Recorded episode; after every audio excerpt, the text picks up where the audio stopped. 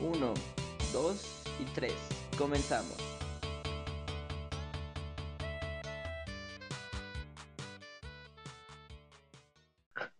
Bueno, pues continuamos con esta con este tema. Es el milagro mexicano. Nos encontramos en el capítulo 5, en el cual se habla del periodo de 1946 a 1952 de Miguel Alemán Valdés. Bueno, datos quizás importantes es que fue el primer presidente del periodo revolucionario que no había participado en la revolución, al igual que fue el primero perteneciente al Partido Revolucionario Institucional, hoy en día el PRI. Este, aquí quizás empezaba pues ya la era del PRI que gobernó durante muchos años.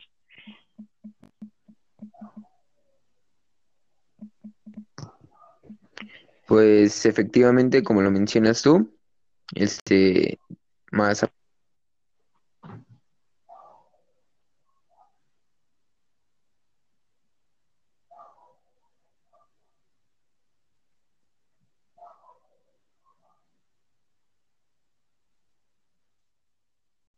Bueno, algo que hay que destacar es que durante el sexenio de él amplió la infraestructura hidroeléctrica y la red de carreteras del país.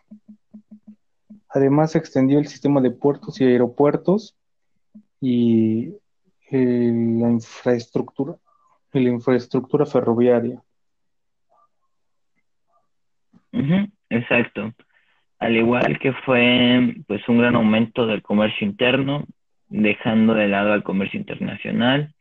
Este, pues igual el peso en este sexenio se encontraba muy devaluado frente al dólar, lo que pues importar, lo que así es que importar productos de afuera hacia adentro pues era muy caro.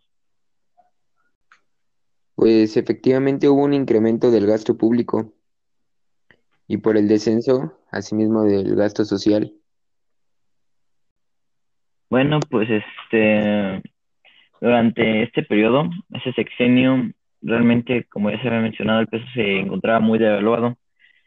Eh, creció la inflación, este, pero aún así el gobierno se decidió a realmente no devaluar aún más el peso fue un intento inútil, pues al, pues al final de cuentas lo tuvieron que ceder y se logró pues mantener un balance fiscal.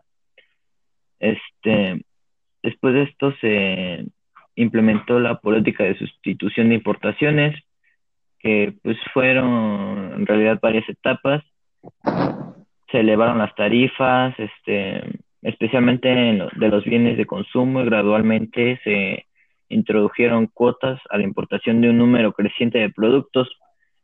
Este, la, la protección del mercado interno pues dio frutos, pues aseguró una rentabilidad alta para los empresarios, lo cual aquí ya se ha empezado a ver que los empresarios, la clase alta y media alta, pues sí estaba teniendo beneficios.